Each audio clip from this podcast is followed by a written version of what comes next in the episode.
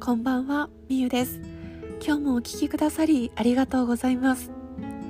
さて、今日のテーマは、運気の3つの周期とはというお話をしていきます。ぜひ今日ものんびりと聞いていただけたら嬉しいです。タイトルの通り、運気には3つの周期があるということなんですけれども、このお話はですね私の音声配信ではたびたび登場しているゲッターズ飯田さんのお話からまた気づきがあったのでシェアをさせていただきます。私ゲッターズ飯田さんの言葉が結構好きでですねゲッターズ飯田の占いよりも大切な話という本を持っているのですが迷った時とか悩んだ時はよくその本を見返すようにしています。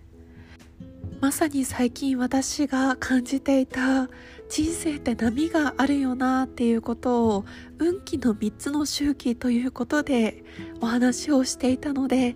まず最初にゲッターズ飯田さんの言葉を読んでから私の考え経験もシェアしていきたいと思います。ではぜひお聞きください。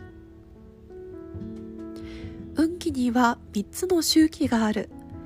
1つ目は自分の頑張っていることが返ってくる時期。この時期は人は幸運だと満足できて人生が充実してくる。2つ目は自分の頑張りがなかなか返っては来ないけれど自分の成長を楽しめる時期。この時期は坂道を登っているような時期。苦しいけれど自分の成長やスタミナがついていることが実感できる。3つ目は頑張っても報われない頑張りたくない時期。この時期は運気が止まっている時期。不慣れなことや苦手なことをやらなくてはならない。結果が出ることもあるが基本的にはなかなか評価されない。非常に不満がたまる時期だがここでなぜ結果が出ないのかどうしてうまくいかないのか。自分なりに考えて工夫して己の弱点や欠点を分析して己にしっかり課題を作れた人が大きく成長できる。進むべき道ややるべきことを見つけられる時期でもある。この3つの周期は年月日でぐるぐる回っている。人生は積み重ねてきたことの結果が出ているだけ。人生は思い通りにはならない。人生は己のやってきた通りになるだけ。特に成長する時期や結果の出がない時期に欠点や弱点を鍛える努力をサボってしまうと結果が出る時期に成果が得られない。3つの周期を知って結果が出る時に出ていないのならその原因は絶対自分にある。耕し直す時期がやってくる。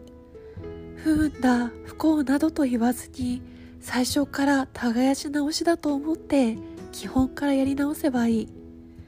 どんな種をまくのかどんな花を咲かせてどんな実がなってほしいのか考えてみるといい。運気の流れはどんな人にも平等にやってくる。運をつかめないのは流れを知ろうとしない人か知っても学ぼうとしない人。運気の流れを生かすことができるように知恵を身につけ工夫して生きる必要はある。というゲッターズ飯田さんの言葉です。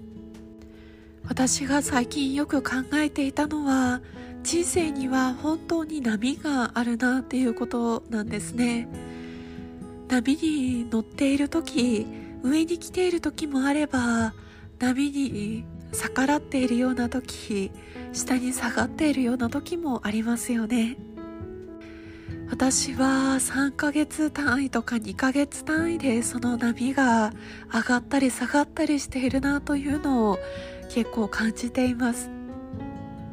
なので最近なんだか調子が悪いなうまくいかないな不安が尽きないなっていう時は今自分が下に下がっている時だって素直に受け止めるようにしています。ゲッターズ飯田さんも言っているように運気の3つの周期があります。自分の調子がいい時悪い時誰でもあると思います。でも大事なのは報われない時期止まっている時期だと思います。すごく苦しい時期ではあると思いますがそんな時に自分はどうしたらいいのかどうやったら乗り越えられるのかそことしっかり向き合うことでまた一つ自分の成長とつながっていくのかなとこの言葉を聞いて思いました。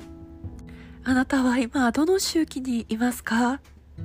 運気の流れはどんな人にも平等にやってきます。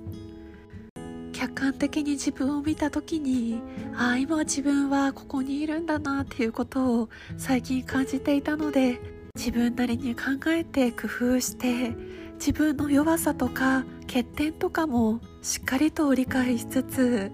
そしてそこから逃げずに自分と向き合っていこうと思いました。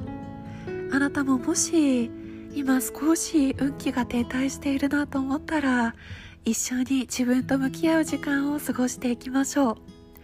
そしてあなたが今すごく運気に乗っている時期波に乗っているなと感じている時は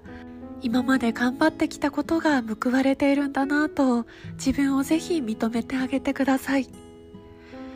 それでは今日は運気の3つの周期についてゲッターズ飯田さんの言葉もお借りしてお話をさせていただきました。今日もお聴きくださり本当にありがとうございます。あなたが今どんな状態であろうとあなたが今の自分と向き合いそして未来の自分のために行動することができますように。それではまた明日。